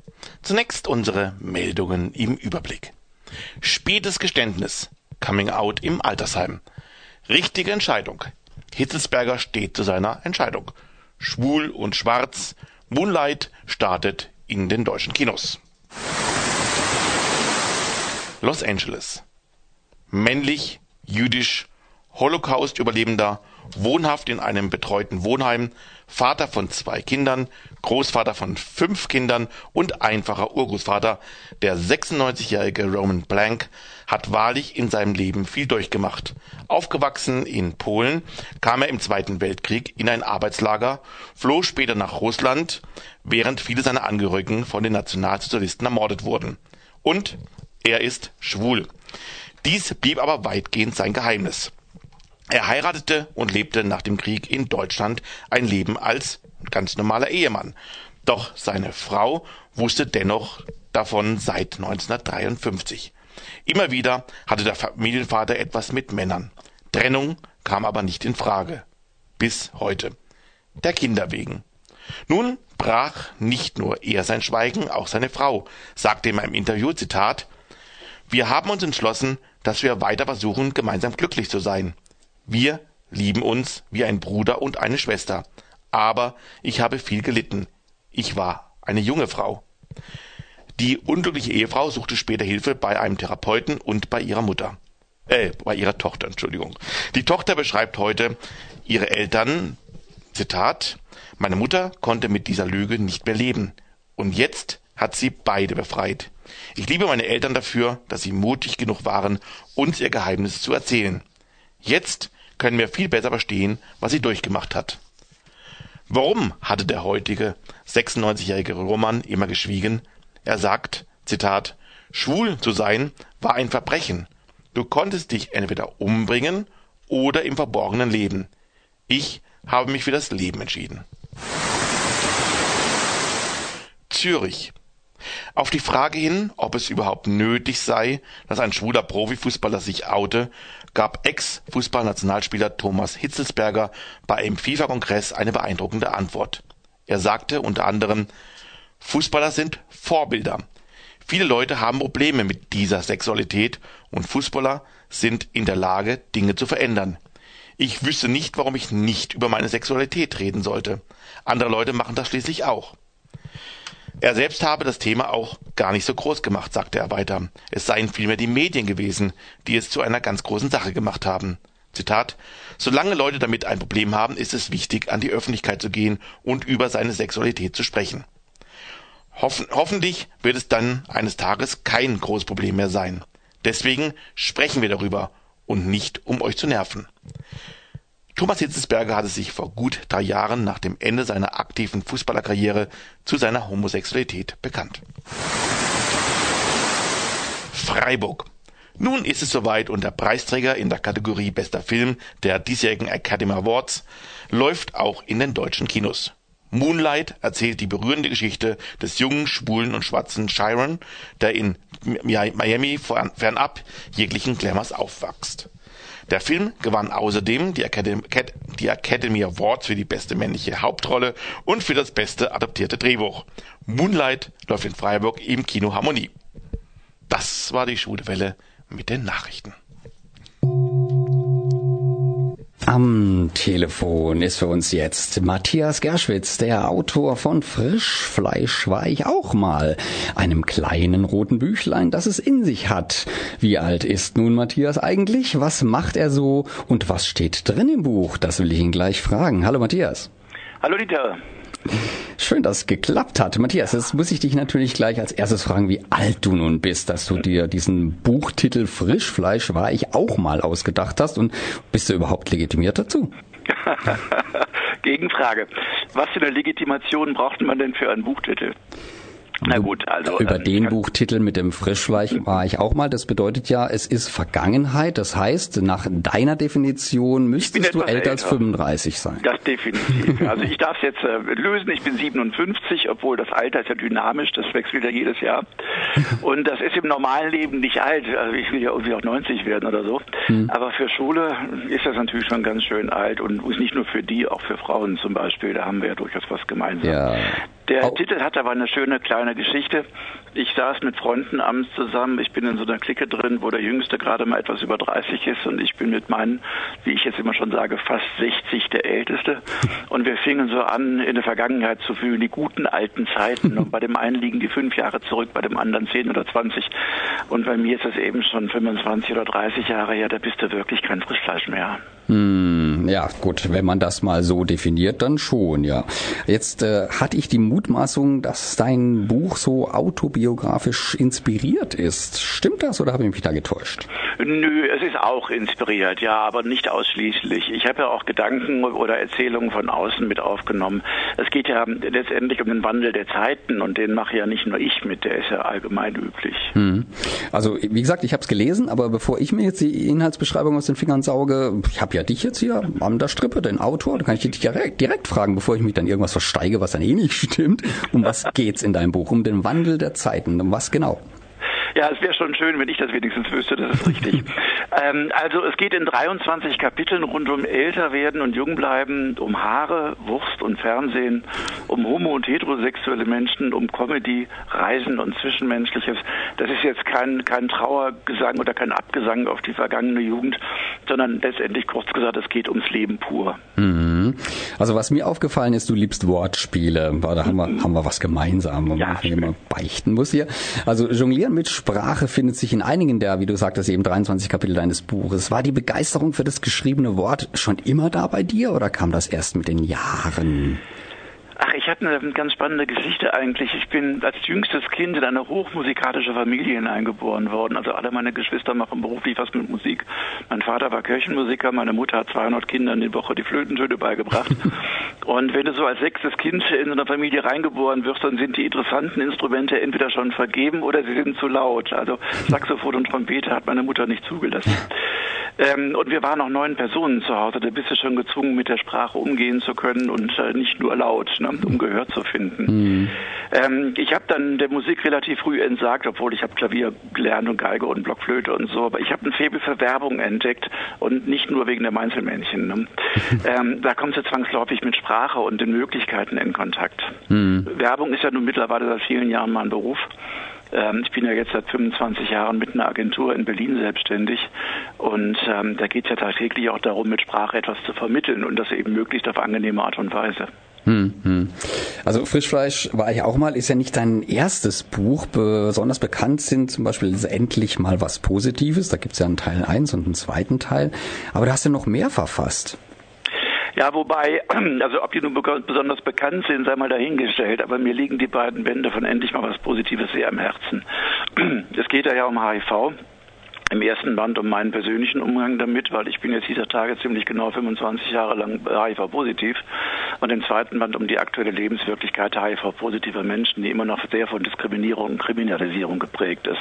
Und es gibt immer noch unglaublich viel Unwissen oder veraltetes Wissen. Das erlebe ich also auch täglich, wenn ich in so einem Forum arbeite. Ich tue mit den Büchern ja auch äh, seit 2010 durch Deutschland und Österreich, lese vor Schülern und stelle mich auch allen Fragen vorrangig zur HIV, aber eben auch zum Schwulsein. Ähm, ich habe immer so schön gesagt, ich bin ein großer Freund von Historie und ich mag es eigentlich, Chroniken zu schreiben. Und diese HIV-Geschichte ist eine Chronik der besonderen Art. Ähm, wenn ich sage Historie, dann meine ich, ich habe wirklich ein Faible für Geschichte, für Historie und auch für Archivrecherche. Ich mag das wahnsinnig gern, im Archiv Staub zu schlucken.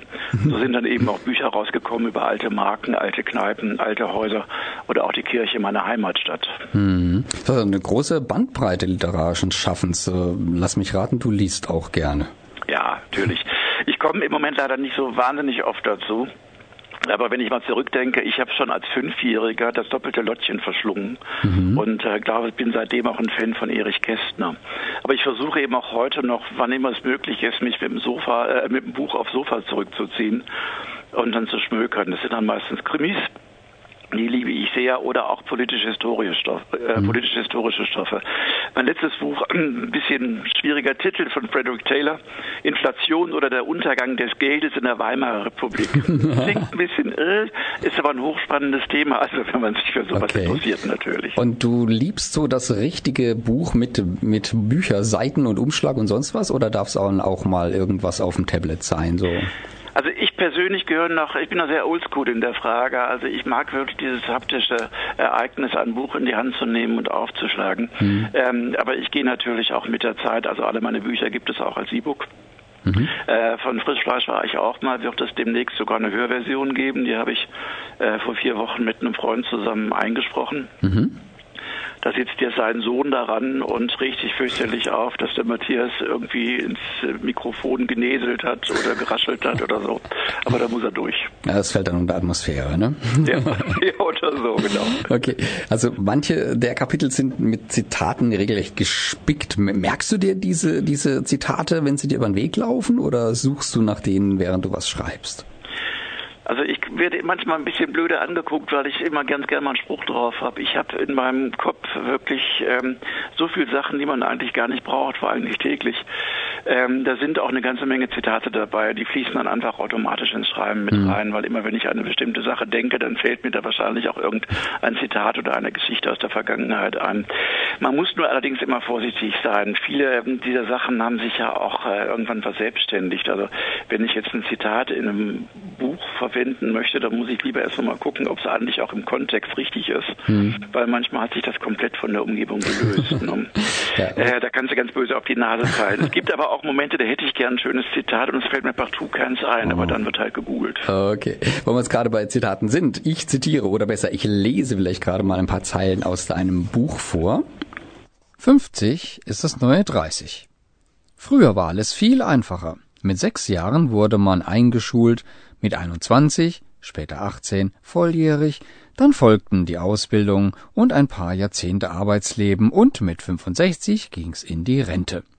Für Schwule gab's noch ein paar mehr Daten. Lange Zeit konnte ein Mann über 18 Jahre Täter und ein Mann unter 21 Jahren Opfer im Sinne des Paragraphen 175 sein.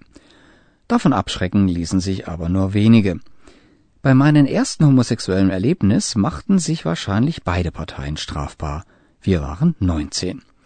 Schwieriger war es damals, je nachdem, wo man wohnte, überhaupt jemanden kennenzulernen.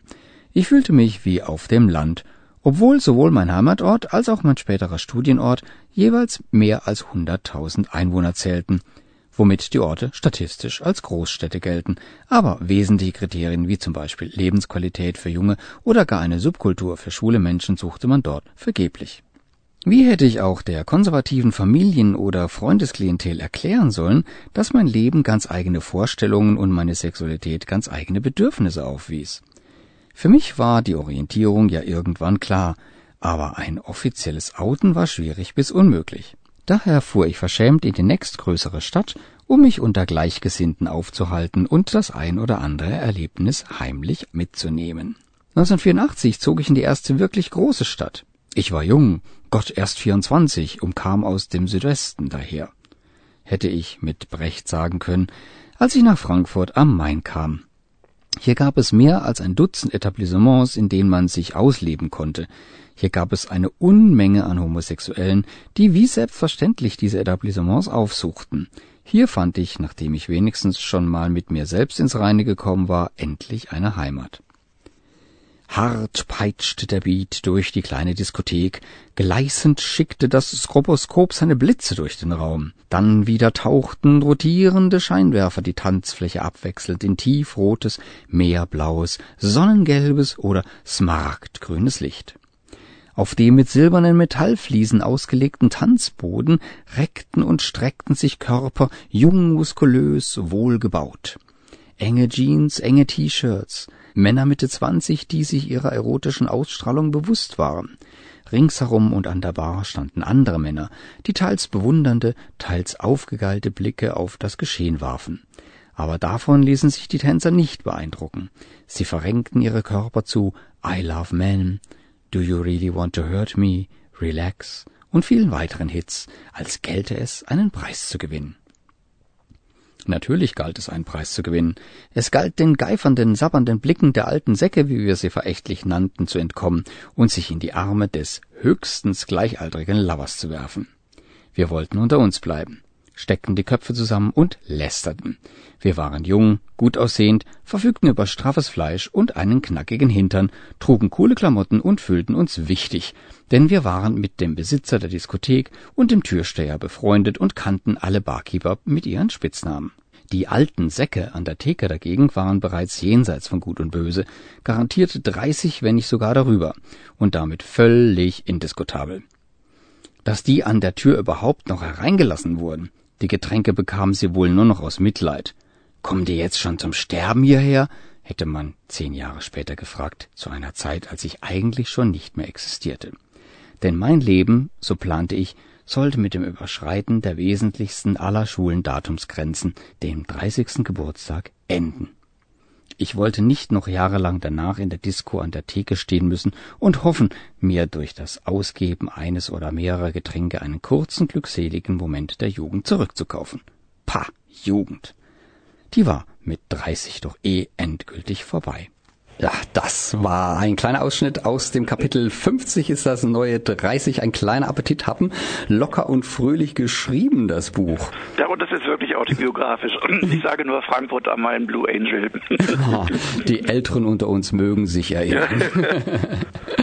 Okay, das ist ja schon sehr schön gewesen und brandaktuell fand ich ja auch die Passage über die Diskussion über die vegane Wurst. Äh, eine Diskussion, was ich denn jetzt eigentlich Wurst nennen darf, erregt ja derzeit die Gemüter allen Ordens. Äh, deines auch oder ist dir das Wurst? Ähm, nee, also die vegane Wurst ist eigentlich nur eine, ähm, ein Bild, was ich da verwende. Also die vegane Wurst regt mich eigentlich nicht auf. ähm, mich ärgert das eigentlich sehr viel mehr, dieser neumodische, neumodische Trend, Begrifflichkeiten zu prägen, die mit, mit dem Inhalt nichts mehr zu tun haben. Also ich meine, wenn jemand Vegetarier ist oder das herzlich gerne sein oder, oder Veganer, das ist überhaupt kein Problem. Aber warum man dann Begrifflichkeiten benutzen muss, die eindeutig definiert sind, das stelle ich mir die Frage. Hm. Muss das sein? Ich meine, du hast aber in vielen anderen Bereichen genau solche Sachen. Guck dir mal die Demo für alle zum Beispiel an. Ne? Hm. Da dürfen eben auch nicht alle dran teilnehmen, aber sie nennen das so. Und da geht es, um jetzt bei dem Thema wieder zu bleiben, für uns letztendlich wirklich um die Wurst. Es geht wirklich darum, ähm, ob wir, ob die sexuelle Vielfalt einfach auch tatsächlich im Ländler und nicht nur im Ländler anerkannt wird oder nicht. Mhm. Also irgendwas mit Wurst ist ja immer. und im Zweifelsfall hat das äh, hat alles ein Ende, nur die Wurst, die hat ja. zwei. Weißt du, was Schwule und Würste gemeinsam haben? Oh, komme ich jetzt nicht mit dem alten Kühlschrankwitz. Nein, aber das Mindesthaltbarkeitsdatum halt. okay. Also in der, in der schwulen Szene ist ja das Mindesthaltbarkeitsdatum mit 30 abgelaufen oder mit 35, wenn man so einen sportgestellten Body hat.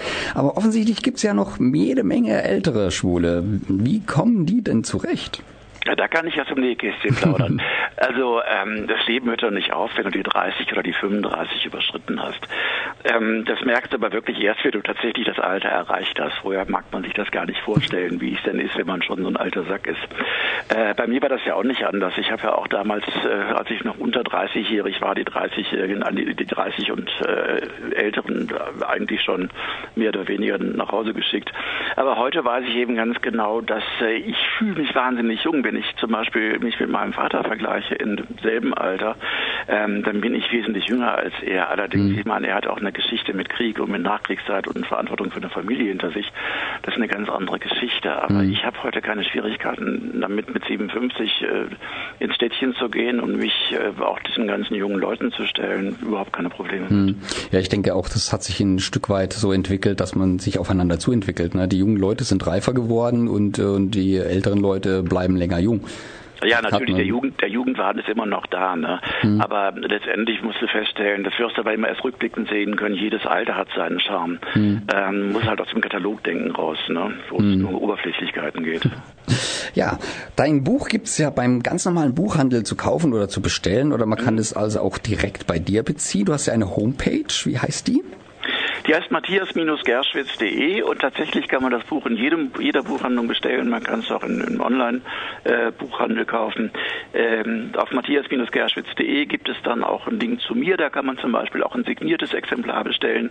Ähm, das gibt's dann mit dem Buch und der Rechnung von mir. Und da gibt's noch alle möglichen anderen Infos zu mir auch. Alles klar. Das Buch Frischfleisch war ich auch mal, ist erschienen im Pax et Bonum Verlag und hat 152 Seiten. Matthias, ich danke dir für das interessante Gespräch. Gerne. Und zum Abschluss spielen wir jetzt noch einen Musiktitel für dich. Was hast du denn ausgesucht und warum? Ähm, erstmal danke für das Interview und vor allem danke den Hörern fürs Zuhören. Ausgesucht habe ich mir I Love the Nightlife von Alicia Bridges und das ist genau meine Zeit aus dem Blue Angel in Frankfurt, weil das verbinde ich absolut mit meinem letztendlich kompletten Coming Out und auch mit den ersten spannenden Erfahrungen in der schwulen Szene als solcher. Alles klar, ja, dann hätte ich noch eine kleine Bitte schnell. Magst du unseren Hörerinnen und Hörern noch kurz verraten, wer du bist und welchen Sender sie eingeschaltet haben? Du kennst ja so Station, Stationskennung. Okay. Hallo, ich bin Matthias Gerschwitz, Werbefritze und Autor von Frischfleisch war ich auch mal. Und ihr hört die schwule Welle auf Radio Dreieckland und Radio Grenzenlos. Und das ist auch gut so. Sehr schön, wunderbar, perfekt, Dankeschön. Einen tollen Abend noch dir. Wünsche ich euch auch. Tschüss und bis zum nächsten Mal. Danke, ciao, ciao. Eben sprach ich mit Matthias Gerschwitz, dem Autor des neu erschienenen Buchs Frischfleisch war ich auch mal, über das Leben und Lieben in Jugend und Alter. Und nach der Musik freuen wir uns auf zwei weitere Künstlerinnen, Ronja Bora und Nico Alesi. Hier bei uns im Studio sitzen nun Ronja Bohrer und Nico Alesi. Hallo Ronja, willkommen. Hallo. Hallo. Und hallo Nico, du bist jetzt schon das dritte Mal hier. Ich bin schon das dritte Mal da, richtig, ja. Ja, und zuerst mal dürfen wir euch ja gratulieren zum Preis. Ein, und zwar habt ihr einen Preis gewonnen, Genau. und nämlich den kleinen Preis Privalo 2016. Genau. Was hat es denn damit auf sich? Also, das ist ein Schweizer Preis aus der Schweiz ähm, und das ist ein Nachwuchskünstlerförderpreis quasi. Das ist ein langes Wort. Ähm, der ist halt für junge, aufstrebende Künstler in verschiedenen Sparten, in Gesang, Tanz, ähm, Klassik, Pop. Special Act. Special Act, das waren wir dann, weil wir Den wir ja haben. Schauspiel, Gesang und Tanz verbinden und dann haben wir gewonnen für das letzte Jahr und dürfen jetzt in der großen Privalo Fernsehsendung in der Schweiz dann im Mai auftreten. Okay. Ja, Gratulation. danke. Aber jetzt nochmal kurz zu euch selbst auch zurück. Ja. Ronja, Ladies First, der Nico soll dich mal vorstellen, denn er kennt dich ja wohl am besten. Machen wir mal die ultimative Lobhudelei. Ja, genau.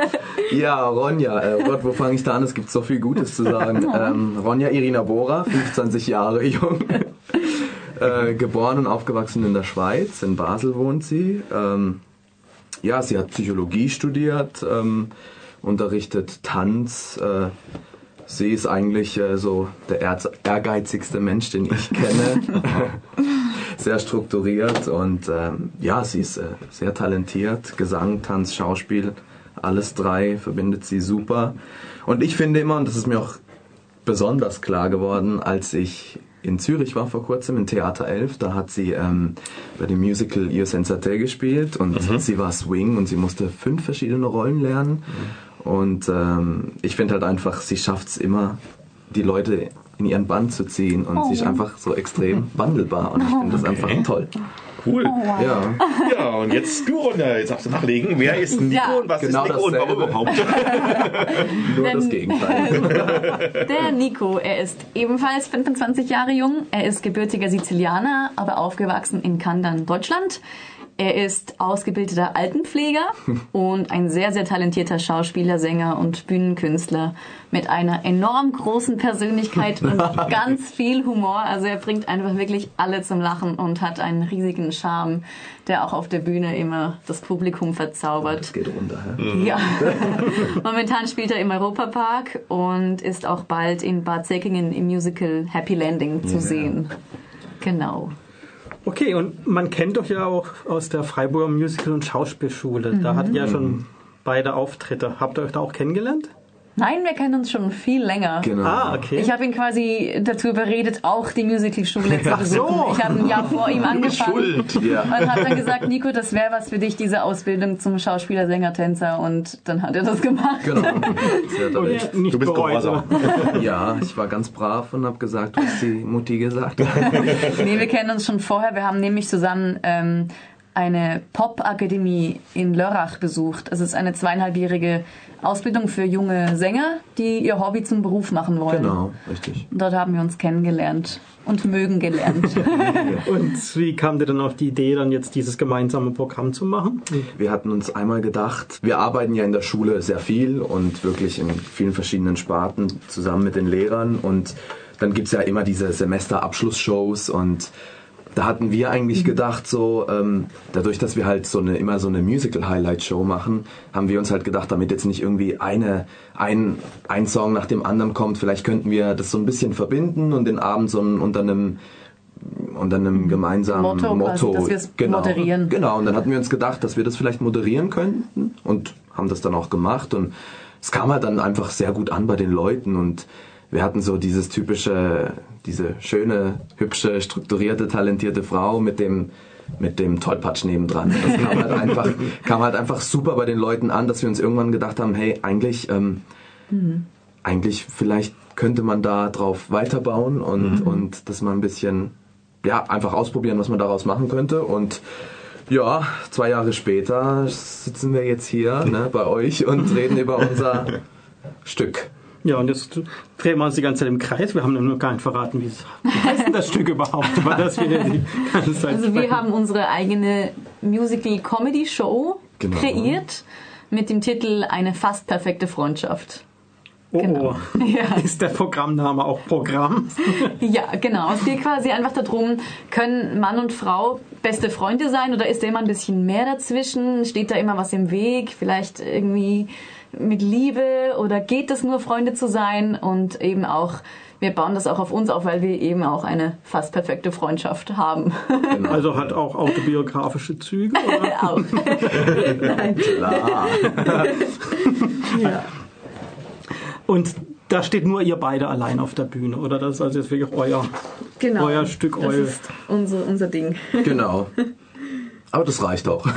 Wir sind schon genug. Ja. Aber bekommt ihr Unterstützung durch Kostüme oder habt ihr da viele Wechsel, Kostüm, Kostümwechsel oder äh, was da erwartet ihr die Zuschauer? Ja, so viel wie geht. Wir sind Ja. halt immer auf der Bühne. Genau. Deshalb ist ein Kostümwechsel relativ schwierig, aber wir haben einige hingekriegt. Genau, also bei mir sind es tatsächlich sieben Stück. Und Kostüme, bei ja. Ronja auch eigentlich, oder? Ich glaube, bei mir ist es eins weniger. Genau. Aber ja, im, im ersten Teil nicht so viel. Da etablieren wir erstmal Mhm. so das Thema und alles. Und im zweiten Teil haben wir Kostümwechsel die ganze Zeit. da geht's ab. Also es ist einfach eine verrückte Show, Ja. total witzig und, und ja, die Kostüme machen natürlich auch viel aus und Mhm. das brauchst du natürlich auch immer. Und ihr hattet ja schon einige Auftritte mit, ein, eine fast perfekte Freundschaft. Genau. Wann ist denn die nächste Aufführung? Kann man euch bald schon sehen? Also ganz spontan treten wir, treten wir jetzt am Sonntag äh, in Freiburg auf, an der Alemannischen Bühne, 19 Uhr.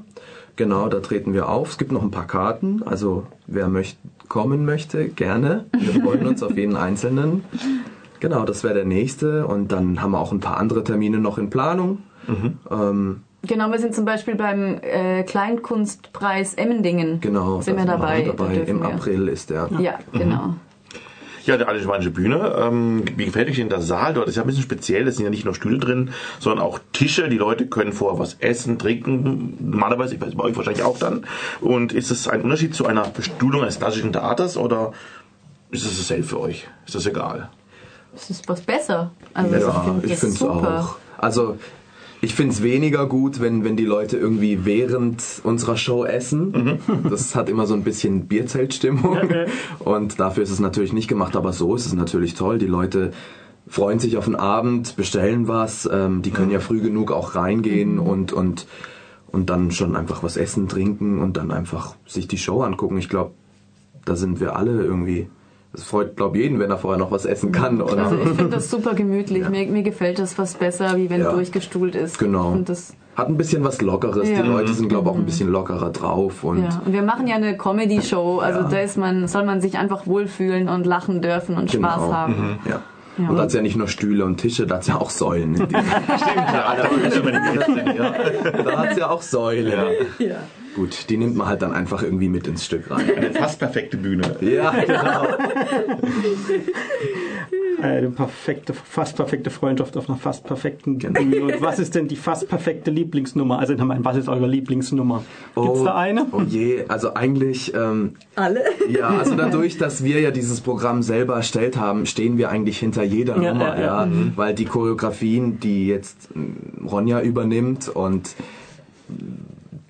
das, da steckt halt einfach Herzblut drin. Deswegen Mhm. ist es schwierig für uns zu sagen, keine Ahnung, für mich ähm, persönlich jetzt eine der coolsten oder witzigsten Nummern oder die ich sehr toll finde, ist ähm, im zweiten Teil gibt es einen Moment, ich muss jetzt gucken, dass ich nicht zu viel verrate. Im zweiten Teil gibt es einen Moment, wo wir beide plötzlich mit demselben Outfit auf der Bühne stehen, was jetzt nicht gerade äh, irgendwie ein Rollkragenpullover ist. Ich kann sagen, es beinhaltet äh, Strapsen. Zum Beispiel. Genau. Jetzt wird's Und dann, interessant. Und, und dann, ähm, ja, dann entsteht so ein bisschen So ein Battle so ein, zwischen uns. Genau, so ein kleiner Moment, äh, wo jetzt dann sich die Ronja fragt, warum siehst du jetzt gerade genauso aus wie ich und was soll das? Und also es ist natürlich total komisch. Hm. Und, und, und die Leute feiern das. Das ist eigentlich auch immer so die Nummer, wo die Leute dann auch immer denken, oh, oh, oh, jetzt brennt's gleich. Und, und das macht einfach mega Spaß. Und, und das ist für mich immer so dieses, weil man den Leuten auch ansieht, oh je. So, und das ist dieser Moment, wo ich mich eigentlich immer drauf freue. Aber was, die lieben dich, wenn du rauskommst mit diesem Outfit. Das ist der, der Brüller, wenn er mit den Strapsen und was weiß ich noch alles. Ja, also wer, man sollte das nicht verpassen, diesen Moment. Also, bauen, bauen diese einzelnen Szenen aufeinander auf oder ist das so, Genau. so mehr ein Nummernprogramm? Nee, das ist so. Es hat ist, schon eine Geschichte, Genau, ja, ja. wir haben eine kleine Story dazu entwickelt. Genau, ja. Ja, jetzt habt ihr uns schon relativ neugierig gemacht. Wir hatten euch extra noch einen Zusammenschnitt mitgebracht. Okay. Wo ihr auch ein bisschen was hört. Dann werden wir das ganz spontan hat nachher spielen. Dann werden wir das ganz spontan 35. nachher einfach spielen. Okay, super. Und wo habt ihr es denn aufgenommen? Das, den Mitschnitt? Äh, den Mitschnitt, den Bei der Premiere, bei, der unserem ersten Premiere, genau. Auftritt in Weil am Rhein. Ah, okay. Ja, das war noch ganz am Anfang. Ja, mittlerweile haben wir einfach mehr Songs und ja, haben das einfach ausgebaut, dieses ganze Programm. Also das ist wirklich gewachsen. Genau, Ja, ja. das ist ein abendfüllendes, zweistündiges Showprogramm geworden. Genau. Ja, jetzt aber einen ganz kurzen kleinen Mini-Break, nämlich ähm, zu einer ganz anderen Aufführung. Vielleicht habt ihr die auch gesehen. Habt ihr schon mal die Aufführung von Adams Family gesehen, vom Jugendtheater Freiburg? Da geht es nämlich gleich darum. Genau, also wir haben es noch nicht gesehen. Nein, noch nicht, nee. Mhm. Aber wir haben es auf jeden Fall vor, weil wir haben viel Gutes gehört. Und, Wir haben auch ähm, eine Kollegin, die da mitspielt. Genau, Mhm. die Lena Amberger, eine Freundin von uns, die spielt da auch mit. Ja, nee, ich hab, wir haben es noch nicht geschafft, aber wir wollen es auf jeden Fall noch angucken gehen. Lohnt auf jeden Fall auch, Ja, ja. ich habe schon Bilder gesehen mit dem Ja, Kostüm, sieht das sieht aus. ganz toll aus. Ja, Also toll. ich bin sehr gespannt. Wir haben ja mitgekriegt, dass ihr Freunde von außergewöhnlichen Kostümen seid. Das sind wir auf jeden Fall. Also wir haben da keine Hemmungen von dem. Ja, ich sage noch eine Bitte an euch. Ihr habt ja vorhin mitbekommen, was eine Station-ID ist. Yes. Mögt ihr unseren Hörerinnen und Hörern auch noch schnell verraten, was sie wissen müssen einer Station-ID? Willst du noch was sagen? Hallo da draußen, ich bin Ronja Bohrer aus der Schweiz. Und ich bin Nicolo Alesi aus Sizilien. Wir sind Musical-Darsteller und zusammen bilden wir das Musical-Comedy-Duo Eine, fast perfekte Freundschaft. Und ihr hört die Schwule Welle aus Freiburg auf Radio Dreieckland. Und radio.grenzenlos.ch. Und gucken, was unser Tontechniker sagt. Kann man das nehmen? Ja, sehr gut. Yes. Er ist ganz begeistert. Ja, erstmal dann vielen, vielen herzlichen Dank, dass ihr heute nochmal ins Studio gekommen seid und dass Danke, ihr dass wir da sein durften. Ja, sehr, sehr gerne. Und ähm, wir sind sehr gespannt auf eine fast perfekte Freundschaft. Mhm. Wir wünschen euch viel Erfolg für eure Aufführung. Und, Danke. ja, und vielleicht gibt es ja bald eine Fortsetzung, die heißt eine fast perfekte Beziehung. Ja, genau, das wäre super. Wer weiß. Wir sind gespannt. Und jetzt hören wir einen Ausschnitt aus eine fast perfekte Freundschaft. Bist du ein Adams? Wir sind Benjamin Und Lena vom Ensemble der Adams Family. Und ihr hört die Schwule Welle aus Freiburg. Freiburg. Und? Wie sieht's aus? Wie sieht's aus? Wie sieht's aus? Gut sieht's aus. Denn letztes Wochenende waren auf der Bühne der, des Freiburger Kleines Hauses wieder zwei ausverkaufte Vorstellungen eines genialen Musicals des jungen Theaters The Adams Family. Hartmut und Dieter haben das Stück ja bereits gesehen. Wie hat es euch denn gefallen? Ja, ich kann einfach nur sagen, ich war zweimal drin. Ich glaube, das sagt schon ziemlich alles. Und beim zweiten Mal war ein befreundeter Schauspieler mit dabei und der hat gesagt, eine super Leistung von allen Darstellenden. Und der S-Fehler bei Gomez und bei Morticia sei sehr charmant gewesen. Bei Gomez passt es ja auch wirklich super gut. Auf jeden Fall. so ein ganz leichtes Lispeln. Ja. Und äh, ein weiterer Kollege, der dabei war, der meinte, er geht auf jeden Fall nochmal rein. Aber das ist gar nicht so einfach. Man, man muss sich dann wirklich die Karten frühzeitig reservieren. Denn dieses Fest für die Sinne und äh, das ist wirklich äh, so viel Spielfreude, das, das muss man gesehen haben. Also ich bin immer noch ganz, ganz hibbelig. Ja, ich war damals ja auch, wie ich drin war. Ich war nur einmal drin bis jetzt. Ähm, ähm, aber es war so am Vorabend meiner großen Wintergrippe. und ich habe mich wirklich nur noch hingeschleppt. Aber ich habe dann doch die zwei, drei Stunden wirklich Spaß gehabt dann nochmal, bevor ich dann am nächsten Tag mich ins Bett verabschiedet habe. Ähm, hat wirklich riesig Spaß gemacht. Und ich finde schon beeindruckend, weil es ja in der Regel ja keine Profis sind. Das sind ja wirklich also Schüler oder gerade angehende Studenten oder was auch immer. Ähm, aber wir haben ja auch zwei davon hier auch zu Gast gehabt im Studio und wir haben auch gehört, was die alle schon machen. Das ist schon wahnsinnig. Also eigentlich sind ja schon fast keine Amateure mehr, sondern das sind schon halbe Yes. Profis. Die sind ja alle auf dem Sprung, äh, größeres noch auf, größeres noch zu erobern auf der Bühne. Und das merkt man, wenn die das alle auch sehr motiviert sind, dass sie alle da brennen, das, dieses Musical rüberzubringen von Anfang bis Ende und wirklich jede kleine Rolle war auch wirklich ähm, sehr engagiert dargestellt. Ja, also man merkt auch, dass sie gute professionelle Betreuung haben, dass sie dann angeleitet werden und die, die Leute, die kitzeln da echt das, das Allerbeste aus den Mädels und den Jungs raus. Wie du auch schon sagtest, die Rollen sind einfach perfekt besetzt. Ne? Also der, der Latin Lover zum Beispiel, ja, oder auch der, der Running Gag mit, äh, mit dem brubbelnden Butler, so die ganze Zeit. Das, ist, das wird dann, ich will jetzt nicht zu viel verraten, falls äh, jemand noch eine, Karte ergattern kann und hingehen kann. Äh, das wird dann halt auch nochmal richtig nett aufgelöst, die ganze Geschichte. Und in der zweiten Vorstellung, wo ich dabei war, da war Gary Joplin, also der Regisseur und Choreograf, der auch eben mit zwei Darstellern schon bei uns war, der, der kam am Ende auch nochmal kurz auf die Bühne und tanzte dann halt auch bei der Zugabe so ein bisschen mit. Und im ersten Moment bin ich ein bisschen erschrocken, weil ich dachte, oh mein Gott, ja, der kann das ja auch. Ja, dann ist mir das eingefallen, Mann, der hat's denen beigebracht. genau. Und er ist ja auch Tänzer. Er ist ja auch Tänzer, ja. Also wenn der es nicht kann, wer dann? Ne? Ich glaube aber auch, dass es ein bisschen, glaube ich, der Geheimnis des Erfolges ist, dass die wohl sehr mit der Choreografie arbeiten. Beim Frühlingserwachen war es ja auch schon so. Und vielleicht kriegt, man dann Leute viel besser so, so, ähm, so ein, äh, eindringlich auf die Bühne, wenn man ihnen wirklich eine gute Chore- Choreografie auch an die Hand gibt, dass man ihnen einfach sagt, ihr müsst das und das machen, weil sonst steht man vielleicht wirklich irgendwann mal am Rand und weiß nicht genau, was man machen soll. Aber so kann man die Bühne wirklich erobern durch choreografische Einlagen und so mit weiter. ganzem Körpereinsatz. Ja, auf jeden Fall. Ne? Ja. Also ja, der Gary Joplin, der war ja am 17. November, mitten in der Probenzeit letztes Jahr, war der mal bei uns und hat die Lena Amberger und den Benjamin Erhardt mitgebracht. Grüße bitte. Ja, wir grüßen. Aber klar doch, an die beiden Lieben und den lieben Gary. Äh, Und ja, man kann dieses Interview auch nochmal nachhören bei uns auf der Homepage im Podcast. Äh, Aber als die drei da saßen, da habe ich mir wirklich noch nicht ein wirklich richtiges Bild machen können von dem, was mich dann später erwartet hat. Die waren zwar auch schon ganz glühend vor Begeisterung, aus gutem Grund. Und das sieht man dann halt als Zuschauer, wenn man tatsächlich in der Vorstellung sitzt. ne? Das überträgt sich, das geht sofort, dass das Publikum tobt, ist jedes Mal ein komplett ausverkauftes kleines Haus. Ähm, also wie gesagt, ähm, der April jetzt, die zwei Vorstellungen, die sind schon so gut wie ausverkauft. Ich glaube, ein oder zwei Plätze gibt's noch. Am 5. und 6. Mai gibt's dann nochmal Vorstellungen und am 29. und 30. Juni ist dann die Derniere und der Vorverkauf startet jeweils so fünf bis sechs Wochen vorher. Hm, jetzt hatten wir schon einige Veranstaltungshinweise in der Sendung. Wir hatten ähm, die fast perfekte Freundschaft und jetzt die Adams Family. Moonlight ja. hatten wir auch schon. Ja, ich glaube, dann ist das ein idealer Übergang Gehen zu unseren weiteren, nein, nein, nein, nein, zu unseren weiteren Veranstaltungshinweisen. Das war's für heute, liebe Leute. Wir sind durch. Wir bedanken uns bei unseren Gästen hier im Studio, der Ronja Bohrer und dem Nico Alesi. Schön, dass ihr da wart. und natürlich auch bei unseren Telefongästen. Bei Matthias Gerschwitz, dem Autor von Frischfleisch, war ich auch mal. Und bei Chris Gebert, dem modelnden Schauspieler, bekannt aus Film, Funk und Fernsehen. Und natürlich ganz besonders auch bei euch an den Empfangsgeräten jedweder Art. Vielen Dank fürs Zuhören und Mitchatten. Wenn ihr diese Sendung nochmal in voller Pracht anhören wollt, habt ihr die Gelegenheit dazu für eine Woche. So lange liegt sie nämlich in der Mediathek bei RDL.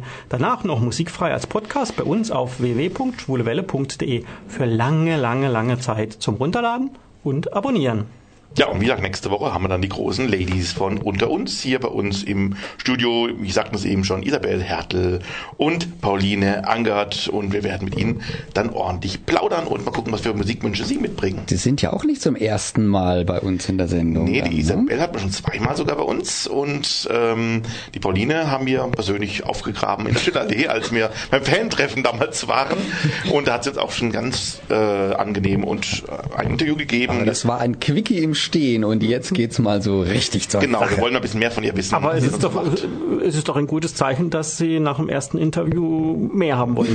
genau. Ich glaube, Sie erinnern sich an uns. Also wir haben, wir haben, wir haben einige Wiederholungstäter. Man genau. muss ja nur an unsere beiden Gäste von Nebenan denken. Genau. genau. Ja, dann freuen wir uns auf nächste Woche und äh, wünschen euch einen guten Abend noch. Kommt gut durch die Woche und startet nächste wieder besonders gut und denkt immer schön dran, immer schön schwul bleiben. Tschüss. Diese Sendung wurde Ihnen präsentiert von Schwule Welle, dem einzigartigen und nicht zuletzt wärmsten Programm in der Toskana Deutschlands, mit freundlicher Unterstützung von Radio Dreieckland.